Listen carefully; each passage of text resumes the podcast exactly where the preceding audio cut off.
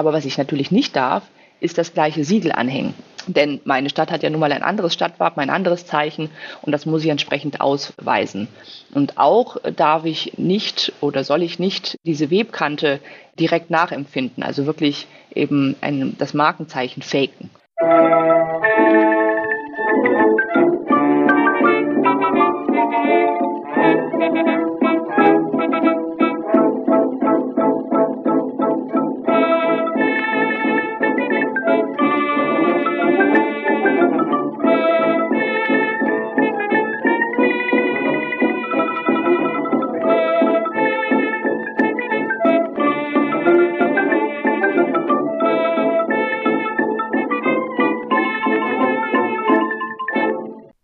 Dieser dritten und letzten Sonderfolge geht es um das Thema guter Stoff, Textilhandel in der Hanse. Dies ist auch gleichzeitig das Thema der heute beginnenden Sonderausstellung im Europäischen Hanse-Museum Lübeck. Ich würde mich übrigens sehr freuen, wenn ihr, falls ihr bei Twitter oder Instagram unterwegs seid, mir von vor Ort eine Nachricht mit dem Hashtag guter Stoff zusendet. Die entsprechenden Details, wie man mit mir auf Social Media und darüber hinaus in Kontakt treten kann, findet ihr in den Show Notes. Dort gibt es auch Links zu Kontakt- und Unterstützungsmöglichkeiten und auch Informationen zu meinen Kooperationspartnerschaften. An dieser Stelle möchte ich mich noch einmal abschließend bei der dreimaligen Expertin und Interviewpartnerin Frau Dr. Wang von der Forschungsstelle Geschichte der Hanse und des Ostseeraums sowie bei Frau Birkmeier und den anderen Beteiligten vom Hanse-Museum für die tolle Kooperation bedanken. Die anderen Folgen aus der Sonderreihe zur Hanse sowie weitere inhaltlich verknüpfte Folgen gibt es in einer stets aktuell gehaltenen Liste in den Show Notes. Der Podcast Geschichte Europas erscheint bei Spotify und als RSS-Feed für Podcatcher-Apps. Über ein Abonnement würde ich mich sehr freuen. Mehr Geschichte und Wissenschaftskommunikation auf die Ohren gibt es beim Netzwerk Geschichtspodcasts.de und bei Wissenschaftspodcasts.de. Und damit genug der Vorrede. Los geht's mit dem Interview. Meine Einstiegsfrage war hier, welche Bedeutung und welchen Umfang der Handel mit Kleidung und Stoffen in der Geschichte der Hanse hatte. Textilien gehören in der Hanse aber auch grundsätzlich eigentlich immer zu den führenden Handelsbereichen. Das noch bevor wir in, tief in die Hansegeschichte einsteigen, kann man das fast generalisieren, dass Textilien oft ja größere Wirtschaftsstrukturen nachhaltig prägen. In der Hansezeit ist das auch so.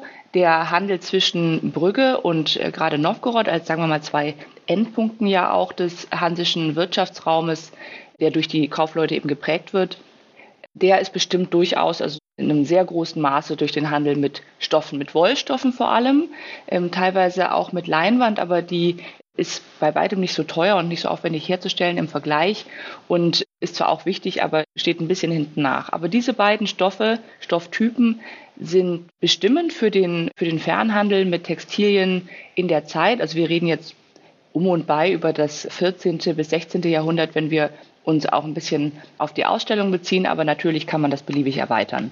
Eigentlich sind Stoffe, gerade die Stoffe, die in Flandern, also dann in den heutigen Niederlanden in der Gegend hergestellt werden, seit dem 12. Jahrhundert wichtiges europaweites Exportgut und gehen eben auch dann bereits im 13. Jahrhundert bis nach Novgorod, bis zum dortigen Kontor und verteilen sich natürlich auch in ganz andere Bereiche des hansischen Wirtschaftsraumes und tatsächlich weit darüber hinaus.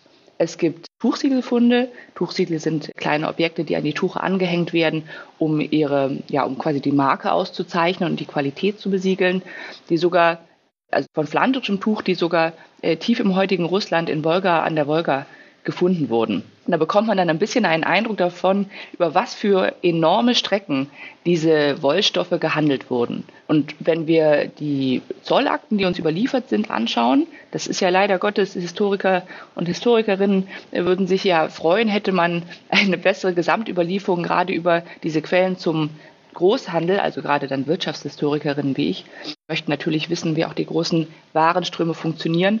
Haben wir nicht immer, aber wo wir es haben, fällt auf, dass Textilien vor allem auch dem Wert nach, wenn vielleicht auch nicht immer dem Volumen nach, eine führende Handelsware sind.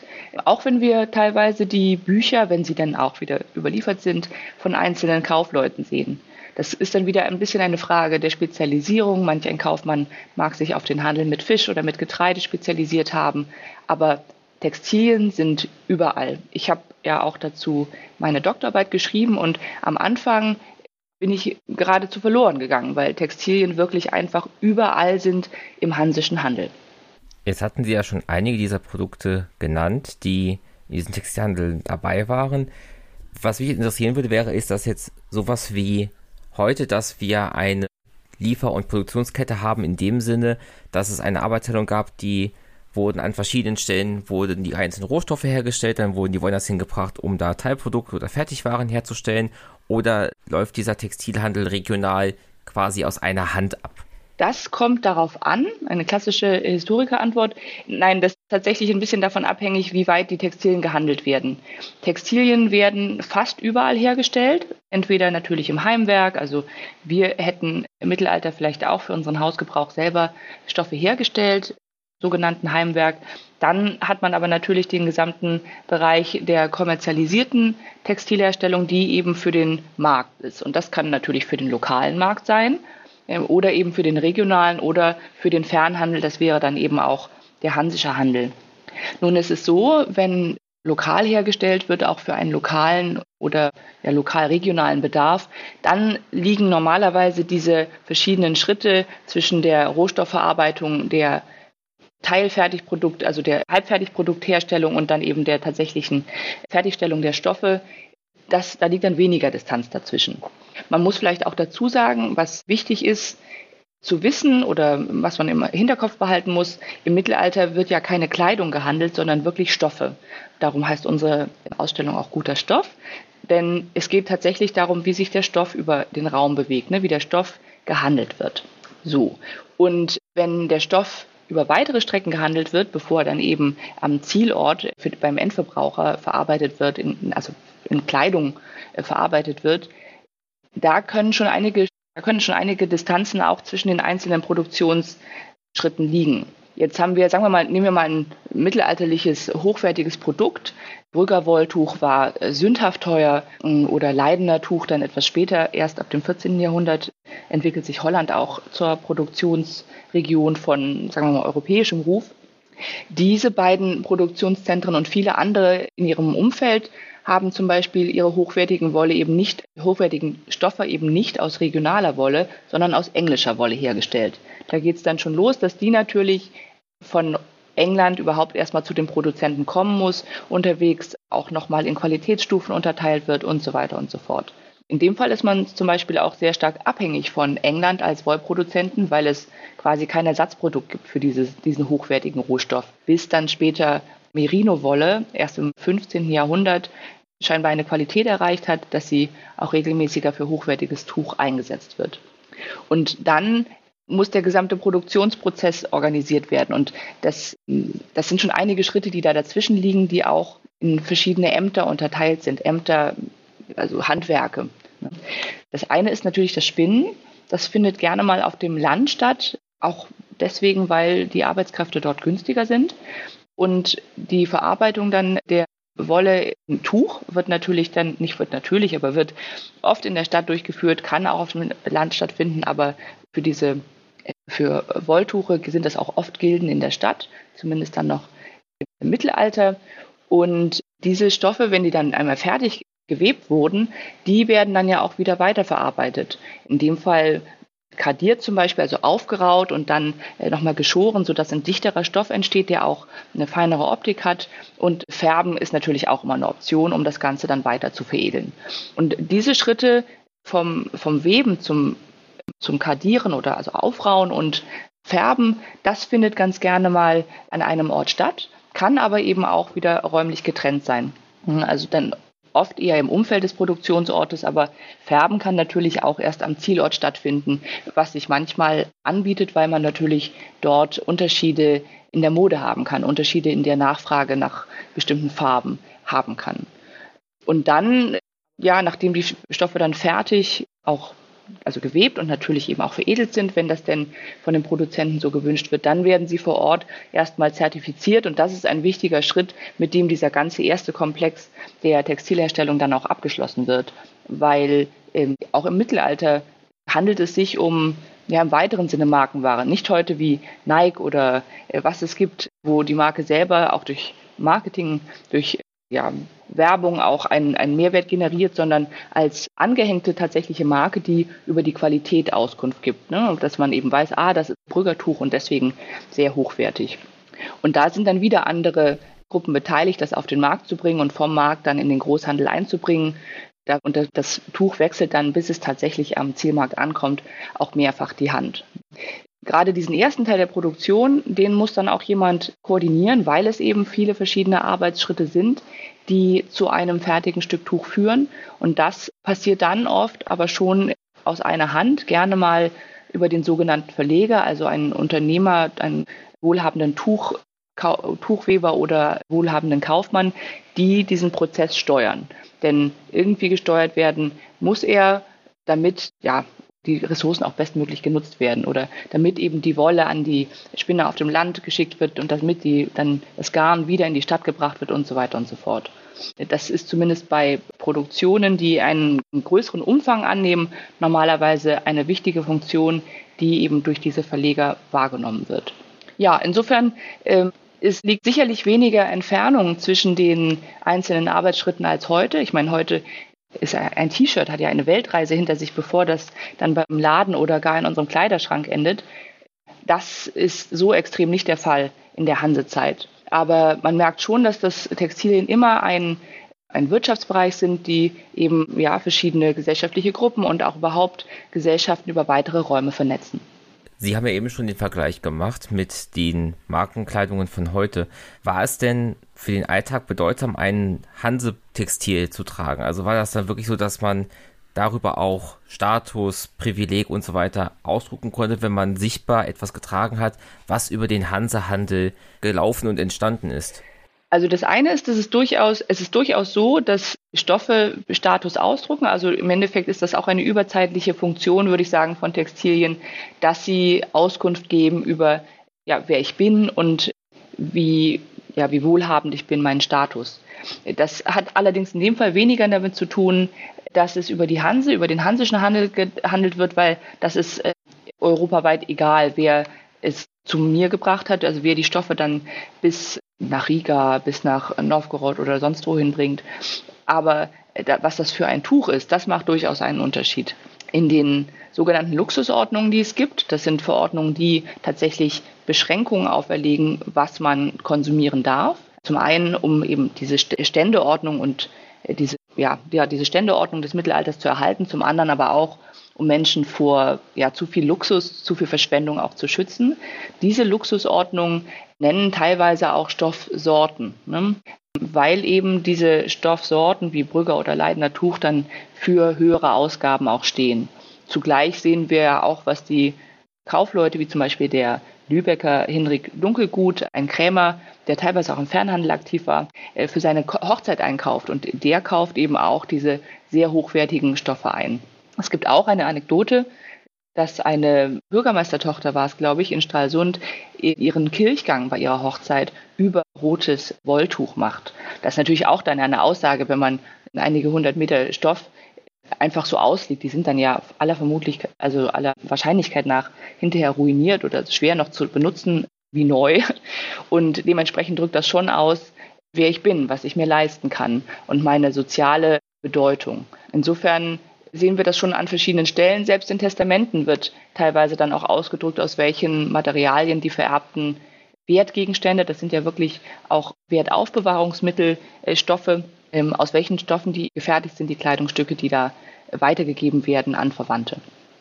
Das heißt aber auch, dass ein Hanse-Kleidungsstück oder ein Kleidungsstück, das mit Stoff aus dem Hansehandel war, nicht für jeden erschwinglich gewesen ist.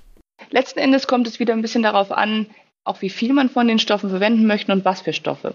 Wir haben jetzt bisher eher über die hochwertigen Stoffe gesprochen, weil das ist auch ein bisschen präsenter in der Forschung und interessiert uns natürlich auch, wie man sich das leisten konnte, wie die hergestellt wurden. Und diese wirklich teuren Stoffe dominieren auch ein bisschen die Entwicklung natürlich des Textilhandels, weil die schon früh auch von Eliten über weite Strecken nachgefragt werden. Aber man muss sich auch vor Augen halten, dass es nicht nur Luxusstoffe gibt, sondern über den Handel wurden ja auch, sagen wir mal, Massentextilien bereitgestellt. Die sind trotzdem teilweise nicht günstig, also schon auch höherwertige Materialien, auch aus guten, guten Rohstoffen und äh, auch entsprechend verarbeitet. aber sie sind dann schon erschwinglicher als eben ein Brüggertuch. Hm, da gibt es einige Abstufungen bis runter zu einfachen Grautuchen heißt es, also einfachen ungefärbten Wolltuchen, die zum Beispiel auch in Lübeck hergestellt wurden, die dann eher so, ja, teilweise für Beamtenkleidung eingesetzt wurden. Also sagen wir mal so die 0815 Wollstoffe, äh, die über den Handel bereitgestellt wurden. Das heißt, man hat da schon ein weites Spektrum und schaut eben, was man sich leisten kann. Und man benutzt das ja nicht für seine ganze Garderobe oder, also letzten Endes muss man sich das ja so vorstellen, dass wenn wir auch unseren Kleiderschrank öffnen, haben wir auch ähm, Textilien, Kleidungsstücke für verschiedene Anlässe. Und diese teuren Wollstoffe werden dann zum Beispiel vielleicht eher für repräsentative Oberkleidung benutzt und eben ja nicht für die gesamte Garderobe. Mm, es gibt dann sogar noch die Möglichkeit, das noch weiter aufzuwerten, zum Beispiel kleine Seidenstickereien dann noch an der Kleidung zu haben oder einen Seidenärmel, Vielleicht kann man auch ein Stück Wolltuch für ein bestimmtes Kleidungsstück einsetzen, während zum Beispiel sowas wie Socken, Strümpfe, also Beinkleidung dann vielleicht aus einem einfacheren Material ist, weil es eben auch einen höheren Verschleiß hat. Das heißt, wer es sich leisten konnte, hat dann auch bessere Textilien benutzt, hat die dann auch verarbeitet, aber vielleicht eben auch nur in einem Kleidungsstück oder vielleicht eben auch nur in Teilen der Kleidung. So konnte man ein bisschen abstufen zwischen dem, was man zeigen wollte und dem, was man sich leisten konnte. Welchen Anteil sowohl an Menge als auch an Umsatz, wenn man das halbwegs rekonstruieren kann, hatte denn nun dieser Handel mit den verschiedenen Rohstoffen, Zwischenprodukten und Fertigwaren aus dem Textilbereich in der Hanse? Ja, das ist ganz schwer, das zu quantifizieren für uns. Die Problematik liegt, wie auch vorhin schon kurz erwähnt, wirklich darin, dass wir ganz wenige Quellen nur haben, die uns über den Fernhandel informieren und die uns vor allem vollständig informieren. Ich könnte jetzt äh, allein eine halbe Stunde über verschiedene Vor- und Nachzüge von Zollakten sprechen. Äh, das mache ich nicht. Wen das interessiert, der kann gerne auf mich zukommen. Das Problem ist, dass wir oft nur Zollakten haben, die jetzt für den Hanseraum zum Beispiel aus einem Hafen stammen, aber teilweise waren dann Leute schon anderswo eingelaufen in Häfen und hatten dort vielleicht schon ihren Zoll entrichtet und waren dann in Lübeck zum Beispiel befreit, äh, weil sie es eben schon entrichtet hatten.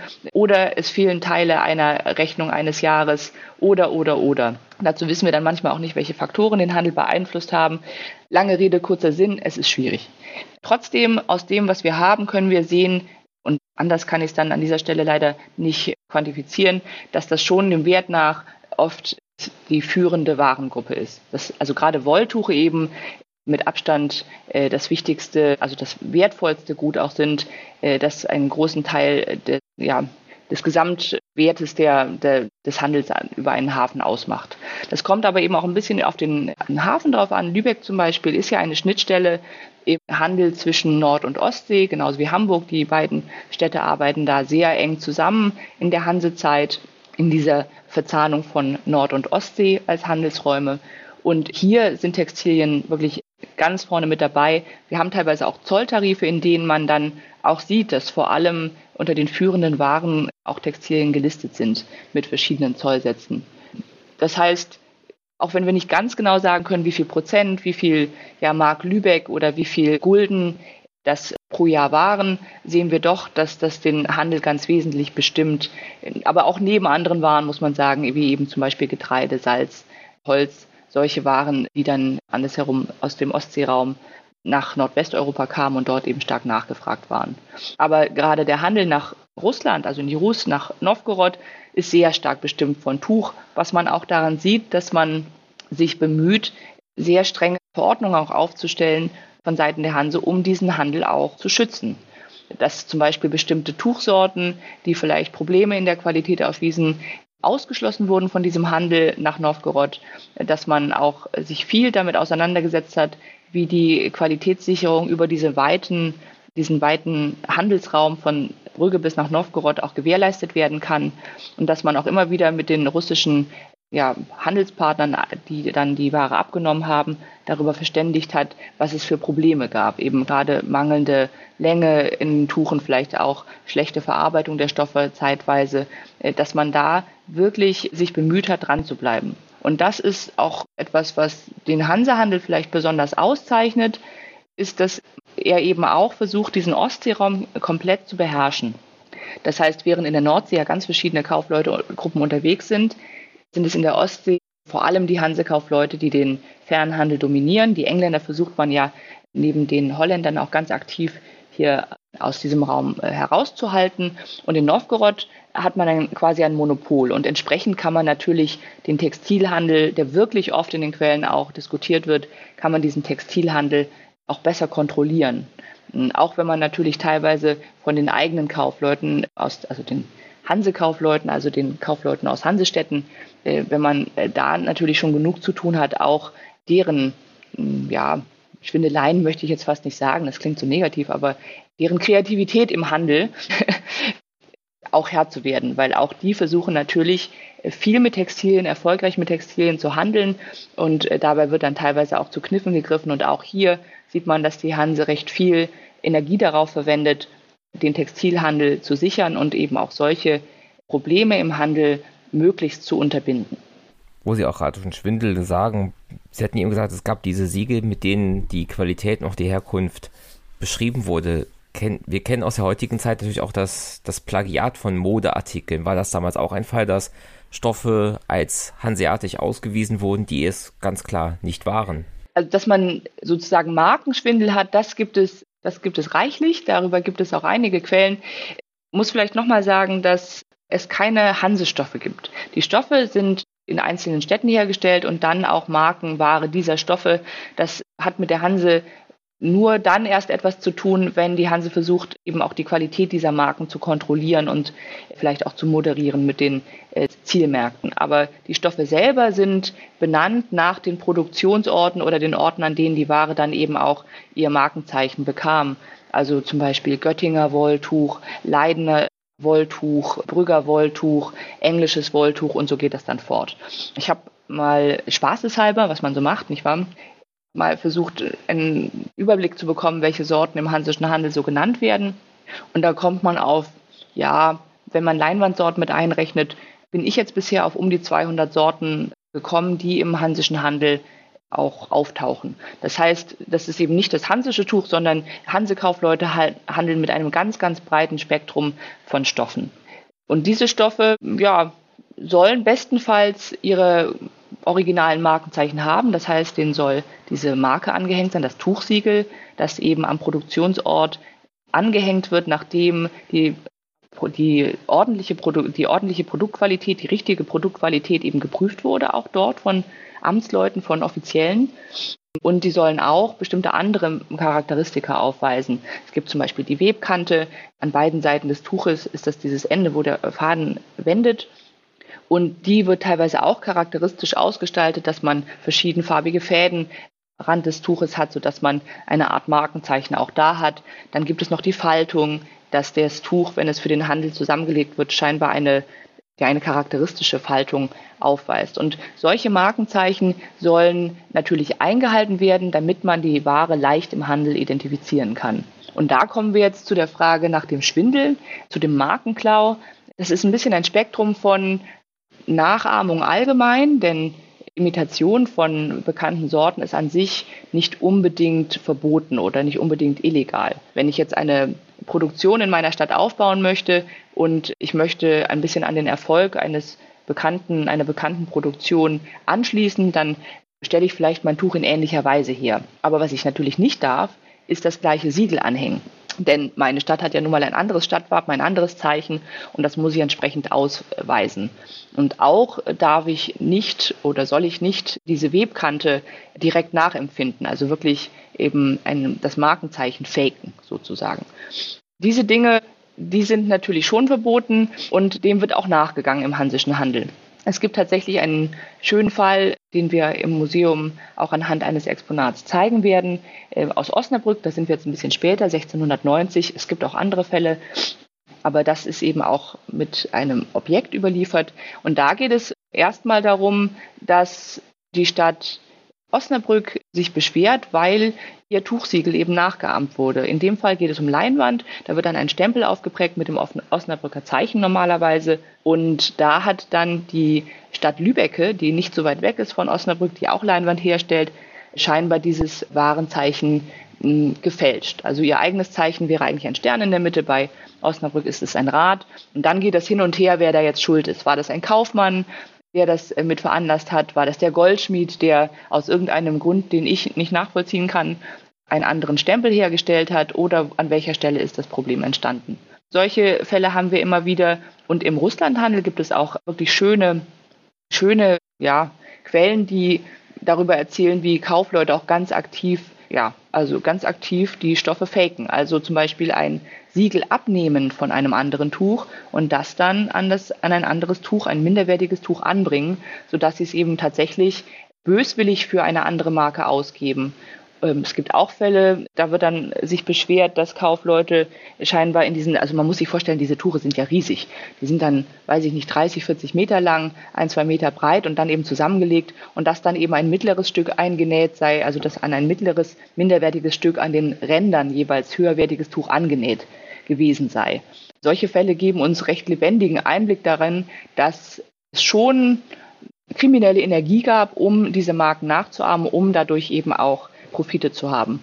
Und dann ist natürlich immer die Frage, an welcher Stelle ist das passiert? Ist das schon am Produktionsort passiert? Das ist dann normalerweise eher der Fall, wenn die Qualität schlecht ist, äh, wenn es Probleme gibt in der Länge, Breite und so weiter und so fort. Oder ist das im Handel passiert? Und wenn es um Fakes geht, ähm, gerade um das Anhängen von falschen Siegeln, dann ist das normalerweise im Handel passiert.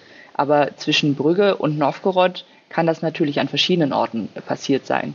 Das ist dann natürlich immer ganz spannend, wenn wir nachverfolgen können, wie die Akteure versuchen, der Sache dann nachzugehen und vor allem, dass sie dann natürlich auch versuchen, Mechanismen zu finden, damit das nicht wieder vorkommt.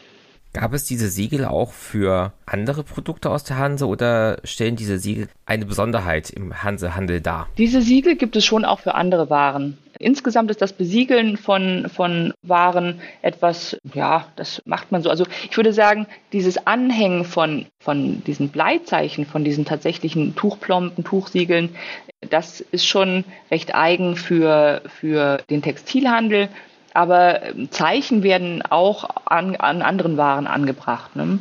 Das ist einfach eine Art und Weise, man hat ja nur begrenzt viele Möglichkeiten auch, um die Ware zu identifizieren, um sie zu markieren und entsprechend mit einem, also dass man am Ende wieder weiß, was das für eine Ware war, auch wenn man sie hunderte von Kilometern transportiert hat. Ich selber habe mich mit anderen Formen der Waren, also man sagt dann, das würde so in die Familie der Waren und Beschauzeichen fallen, und ich habe mich mit der Familie jetzt nicht weiter beschäftigt für andere Warengruppen.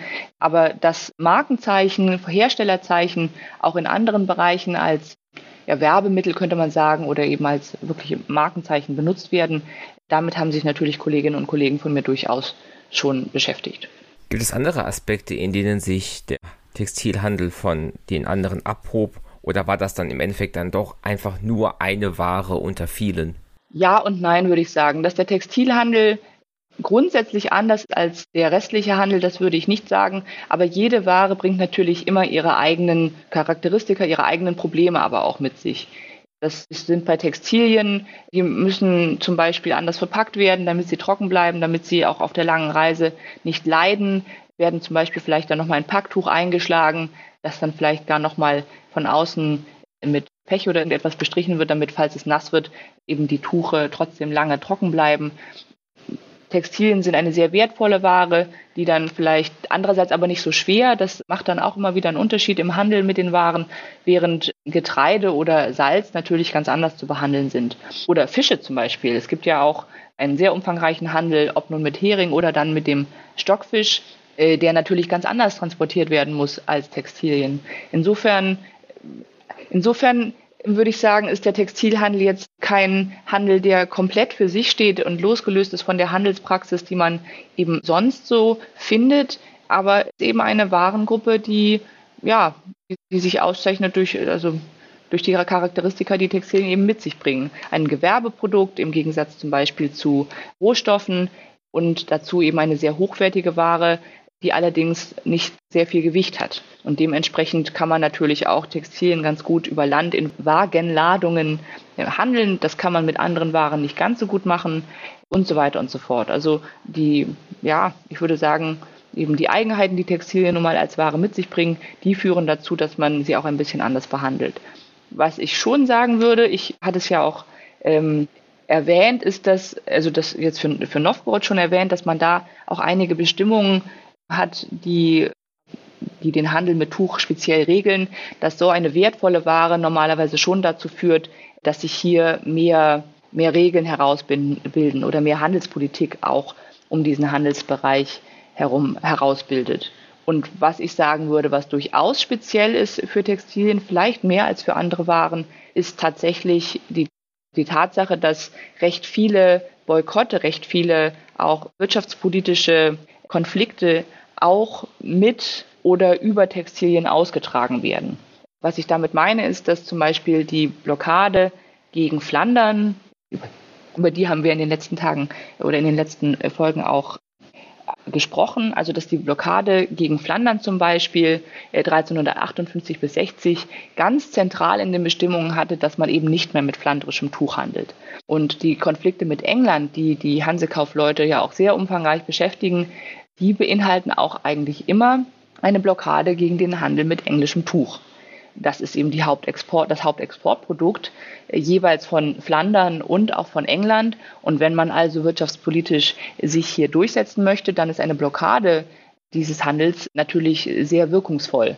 Ne? Andererseits, wir hatten ja ganz am Anfang darüber gesprochen, ähm, also wie, wie viel Anteil dieser Tuchhandel Handel der Kaufleute hat. Und da zum Beispiel hatten wir auch über die Kölner schon gesprochen, die Kölner Kaufleute, die eben ganz wesentlich ihren Handel auf englischem Tuch aufbauen. Und damit natürlich hier dann auch innerhansisch Probleme entstehen, weil die einen können auf englisches Tuch als Handelsware verzichten, handeln dann vielleicht mit flandrischem Tuch in den Ostseeraum und die anderen, die Kölner eben in diesem Fall, können darauf nicht verzichten, weil es eben so wichtig ist.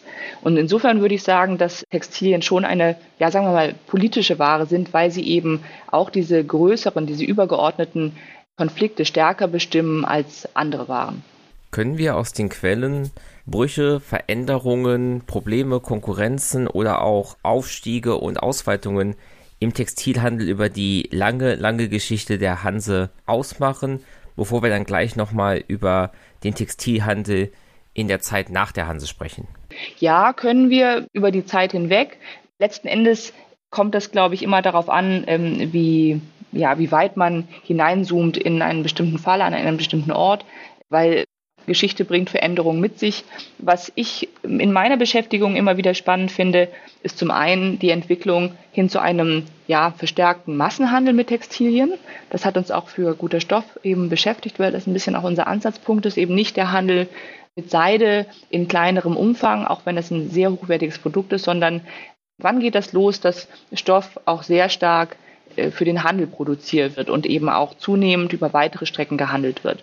Das finde ich eine ganz spannende Entwicklung der Hansezeit oder überhaupt, das gilt ja auch für andere Teile Europas, nicht nur für den durch den hansischen Handel geprägten Norden Europas, dass man hier im 14. Jahrhundert einen Bruch sieht hin zu einem ja, stärkeren Massenhandel mit Stoff und auch Massenkonsum mit Stoff. Das heißt einfach, dass mehr Menschen ihre Kleidung aus Textilien fertigen, die ja, über weitere Strecken gehandelt wurde, die für den Markt auch hergestellt wurde. Das gilt auch für Leinwand zum Beispiel. Der Leinwandhandel ist vorher äh, nicht sehr bedeutend. Und dann sieht man ganz deutlich im späteren 14. Jahrhundert, wie das stark zunimmt. Und solche großen gesellschaftlichen Entwicklungen können wir teilweise eben schon sehen. Der nächste größere Bruch ist dann, würde ich sagen, gerade nochmal die, ja, die Beziehung in die neue Welt, ne, der Atlantikhandel dann auch mit Textilien, der dann auch mit sich bringen wird, überhaupt eine, sagen wir mal, weitere Globalisierung des Textilhandels in der frühen Neuzeit, dann auch hin zu mehr Baumwollstoffen, die auch aus Indien importiert werden. Das ist dann nochmal ein Schritt ja, hin zu einer globalen Textilwirtschaft, die jetzt für die Hansezeit natürlich noch nicht so gilt. Äh, das wäre also ein, so eine Zäsur, die wir beobachten können, die ich auch für sehr wichtig halte, um zu verstehen, was in dieser Zeit im Textilhandel passiert. Was deswegen ja wichtig ist, weil solche Entwicklungen natürlich die Produktionsregionen beeinflussen. Ich hatte am Anfang mal erwähnt, dass Flandern schon recht früh, schon im 12., 13. Jahrhundert, wichtiger Exporteur für äh, Wolltuche ist, sich dann auch gerade im Laufe der Zeit mehr und mehr auf Luxustuche auch spezialisiert. Mit einer Ausweitung des Textilkonsums werden natürlich weiterhin auch Luxusstoffe nachgefragt aber in vielen anderen Regionen entsteht dann auch eine textile Industrie, die auch hochwertige Tuche herstellt, aber eben für doch nochmal ja, ein, ein, nochmal eine größere Bevölkerungsgruppe. Also die Tuche sind etwas erschwinglicher. Bis eben hin zu einfacheren Stoffen, die äh, sich dann auch ein ja, großer Teil der Stadtbevölkerung wird halt leisten können. Das ist natürlich ganz spannend zu sehen, weil das ja auch bedeutet, dass die Textilproduktion weitere Teile Europas auch als Gewerbezweig, als Erwerbszweig ja auch betrifft. Ne? Dann spezialisieren sich ganze Regionen auf die Herstellung von Textilien. Und wenn man das eine macht, macht man das andere nicht. Das heißt, dann ist man unter Umständen auch stärker abhängig von Importen, zum Beispiel von Getreide, weil man hat ja eine ja, gewerbliche Fokussierung und weniger landwirtschaftliche Produktion vielleicht und entsprechend äh, braucht man natürlich dann auch Nahrungsmittel, die von anderswo herkommen. Dazu bringt eine Spezialisierung auf Textilien es teilweise auch mit sich, dass man Zuwanderung hat von Arbeiterinnen und Arbeitern, die eben in diesem Gewerbe dann tätig sein wollen, sodass man dann auch eine ja, Verdichtung von Bevölkerung vielleicht beobachten kann.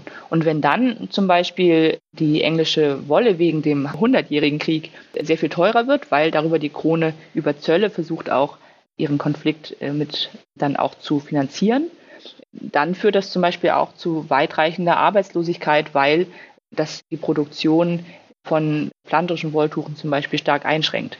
Und insofern sehen wir ausgehend von größeren Entwicklungen, eben von einem Trend hin zu Massenherstellung, wie sich verschiedene Produktionsregionen auch entwickeln, eben gerade in Nordwesteuropa, aber auch bis in die Hansestadt hinein, die auch Anfang späten 14. und 15. Jahrhundert mehr als zuvor für den Fernhandel im Hanseraum, aber grundsätzlich auch dem Fernhandel in Nordeuropa zu produzieren. Dann sehen wir die Produktion von Leinwand und das hat, wie gerade gesagt, eben auch einen Ripple-Effekt, sage ich mal, für ja, für, den, für gesellschaftliche Beziehungen, für Stadt-Land-Beziehungen, Weber auf Stadt und im Land, die vielleicht in Konflikt geraten zugleich, aber auch beide an dieser Textilproduktion in diesem hohen Umfang beteiligt sein müssen eigentlich, weil tausende von Ellen von Leinwand müssen eben auch von vielen Händen hergestellt werden. Ja, um es vielleicht zusammenzubinden, ja, es gibt Zäsuren, es gibt auch große Entwicklungen. Und wenn wir die näher betrachten, dann gibt es da auch viel zu entdecken, was eben Veränderungen in einer Textilindustrie auch mit Gesellschaften machen. Und dann jetzt noch zur Frage, welche Auswirkungen der Niedergang der Hanse im 17., 18. Jahrhundert auf die bestehende Textilindustrie hat. Ich würde sagen, dass das Ende der Hanse, ähm, setze ich jetzt in Anführungsstriche, man kann ja meine Hände gerade nicht sehen, im 17. Jahrhundert tatsächlich weniger Auswirkungen auf die Textilindustrie als solche hatte.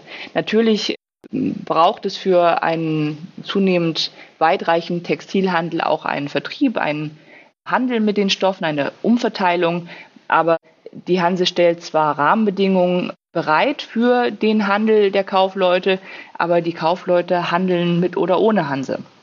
Und gerade der Textilhandel, der eben so omnipräsent ist, findet natürlich weiterhin statt.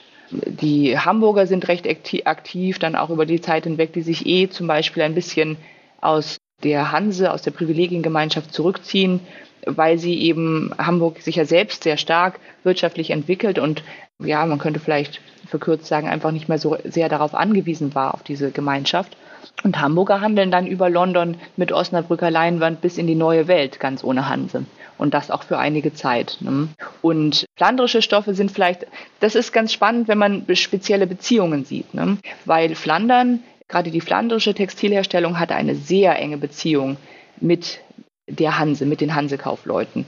Es gibt sogar flandrische Städte wie Pupperinge, äh, die ihre gesamte Jahresproduktion an die Hansekaufleute abgaben. Die hatten ein ab exklusives Abnahmerecht und diese Stoffe wurden äh, dann in den Ostseeraum äh, gehandelt durch die Hansekaufleute. Das führt interessanterweise dazu, dass, auch wenn wir sehen, dass in anderen Regionen Europas holländische oder englische Stoffe an Beliebtheit gewinnen und flandrische eigentlich eher verlieren, in, im Ostseeraum weiterhin flandrische Stoffe gehandelt werden. In dem Fall kann man also schon sagen, die, also das, das Vorhandensein, die Präsenz der Hanse im Ostseeraum führt dazu, dass flandrische Stoffe länger dort abgesetzt werden in größerem Umfang.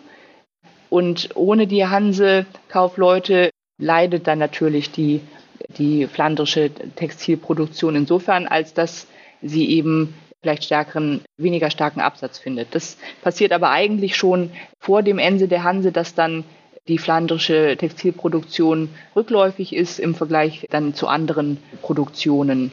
Aber da sieht man dann natürlich schon einen, einen, ja, einen Effekt der Hanse auf einen Handel, eben in dem Fall, weil die Hanse eben den Ostseeraum so stark beherrscht.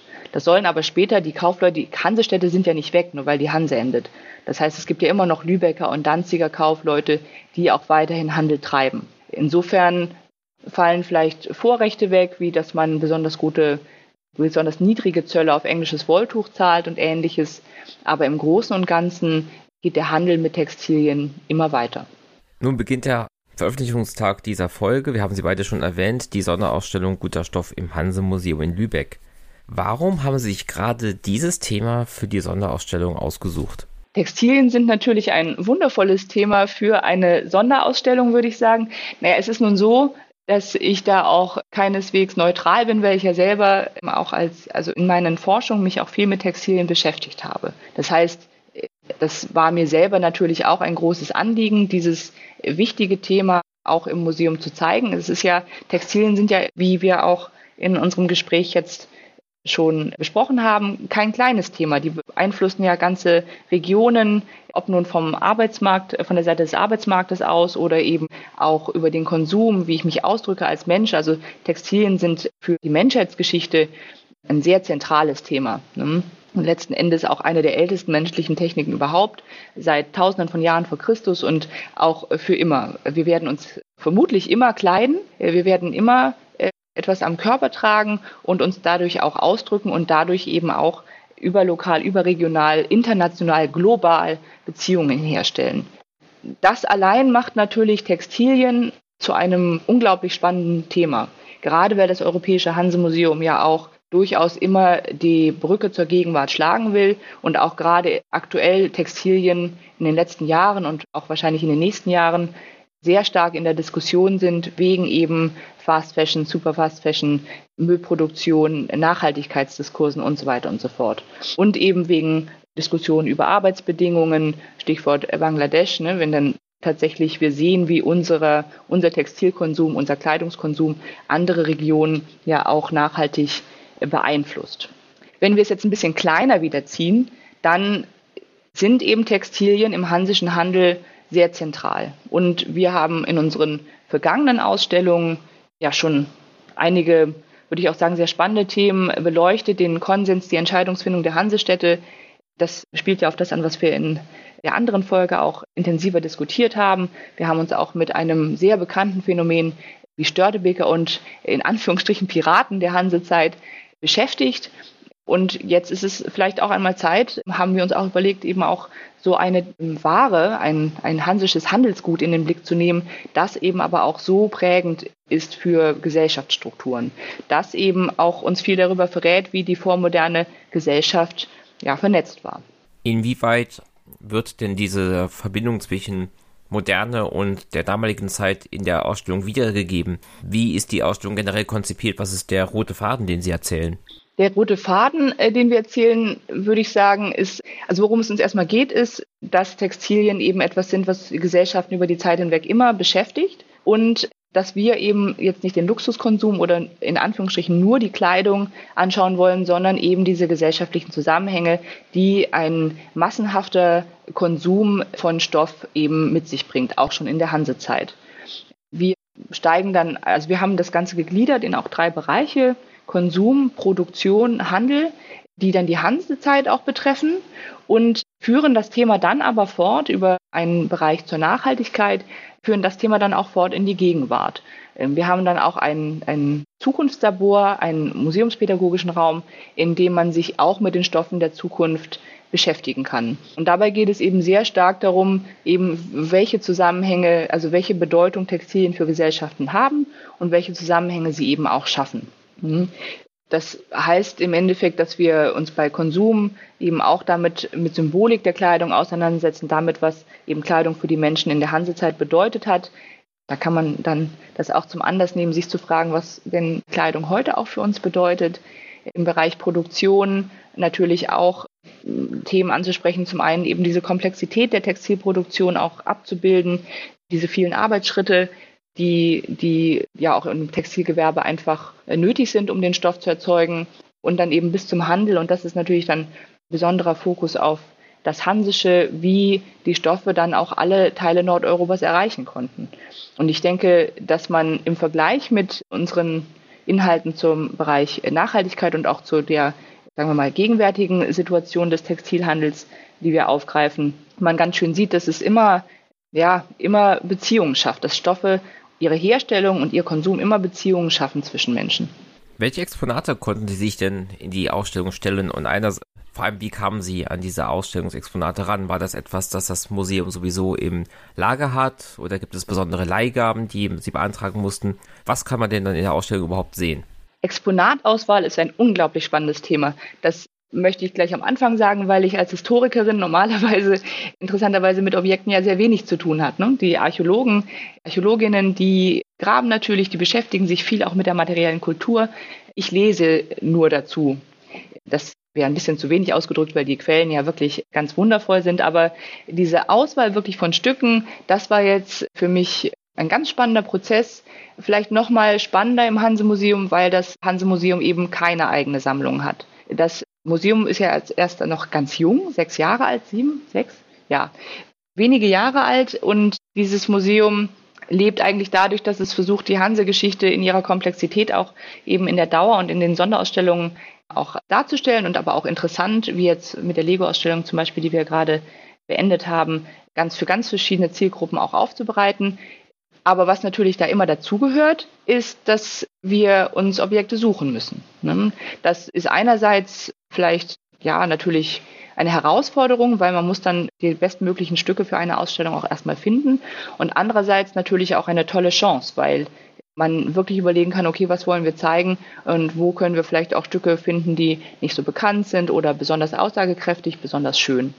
Für die Ausstellung Guter Stoff, Textile Welten von der Hansezeit bis heute, der volle Titel, haben wir dann auch überlegt, woher nehmen wir denn am besten die Stücke, was wollen wir denn eigentlich zeigen und haben dann gesagt, okay, was wir eigentlich vor allem mit diesem Blick auf hansischen Handel zeigen wollen, ist eben auch Objekte aus Hansestädten. Das sind in dem Fall Objekte vor allem aus Lübeck, aus Danzig und aus Tallinn, dem, der hansischen Zeit dann als Rebal bezeichnet. Und die, das Gros, die meisten Exponate, die kommen aus diesen drei Hansestädten, die eben auch entlang dieser Handelsroute liegen, die Brügge in Flandern und andere Produktionszentren und Handelszentren in Nordwesteuropa eben mit den Absatzmärkten im Ostseeraum verband, als sagen wir mal Haupt Route des hansischen Handels. Und da haben wir dann natürlich erstmal Gespräche aufgenommen mit der Archäologie und den Museen an diesen Orten. Und da muss man dann erstmal fragen, was habt ihr denn eigentlich? Und ich muss sagen, ich bin ganz fasziniert, was es an vielfältigen Überlieferungen auch zur Textilgeschichte der Zeit gibt. Ein besonderes Highlightstück, würde ich sagen, ist ein Stück, das wir aus Danzig ausleihen durften, wofür wir auch wirklich sehr dankbar sind. Äh, ein Kinderkostüm ähm, aus dem, ja, um und bei 15. Jahrhundert. Das ist ja immer ein bisschen schwierig zu bestimmen. Ähm, ein grünes äh, Kinderkostüm, das sich noch in ja, relativ großen Teilen erhalten hat. Und dazu muss man wissen, dass die Überlieferung von Kleidungsstücken wirklich nicht sehr, nicht, ja, nicht sehr häufig ist. Es gibt ganz wenige, gerade aus dem städtischen Kontext. Ne? Jetzt ein ein Seidengewand, das vielleicht Angehörige der Kirche getragen haben oder Kostüme, ähm, Kleidungsstücke des Adels sind noch eher erhalten. Auch da natürlich nur in Einzelstücken, aber Kleidung der, der hansischen Stadtbevölkerung ist sehr viel seltener zu finden. Und da sind wir wirklich sehr froh, dass wir dieses Kinderkleidungsstück aus grüner Wolle dann auch zeigen können, eben auch, weil wir uns ja nicht mit dem Seidenhandel beschäftigen, sondern mit dem ähm, Massenhandel und Massenkonsum von Stoff, eben von Wollstoffen und Leinwand. Und da dieses Kinderkleidungsstück eben ganz schön zeigt, wie diese wie dieses Material verarbeitet wurde in Danzig. Äh, da kann man dann auch mit relativ hoher Wahrscheinlichkeit zum Beispiel sagen, dass es sich um importierte Stoffe dann auch handelt bei diesem Stück. Das ist ein Objekt, das wir eben zum Beispiel in Danzig ausfindig machen konnten. Und dann haben wir auch einiges eben aus Tallinn und Tartu auch tatsächlich also aus Estland, äh, das der Endpunkt des hansischen Handels, also die Hansestädte, bevor dann weitergehandelt wurde, nach Novgorod in der Rus.